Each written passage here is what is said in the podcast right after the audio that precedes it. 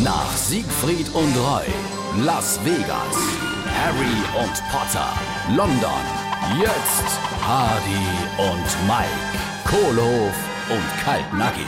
Mensch, 40 Jahre Traumschiff, was haben wir da nicht alles erlebt? Jo, und was ist da beim Zauberer nicht alles schiefgegangen? Jo, du noch, wie damals Mitte in der Show vor Marseille die Groß Welcome ist und uns die zwei Zersäter auseinandergerollt sind? Der Roger Whittaker und die Demi Moore.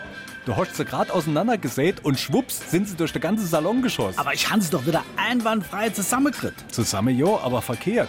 Hine hatte Mann von der Demi Moore gehuckt und war stinksauer, weil er jetzt mit der Demi Whittaker verheiratet war. Aber die Frau vom Roger Whittaker, die hat doch gestrahlt wie ein Batschämer. Die hat sich doch total gefreut. Ah jo, die war ja dann auch plötzlich mit Roger Moore zusammen. Hardy und Mike, Kohlhof und Kaltnackig. Gibt's auch als SR3 Podcast.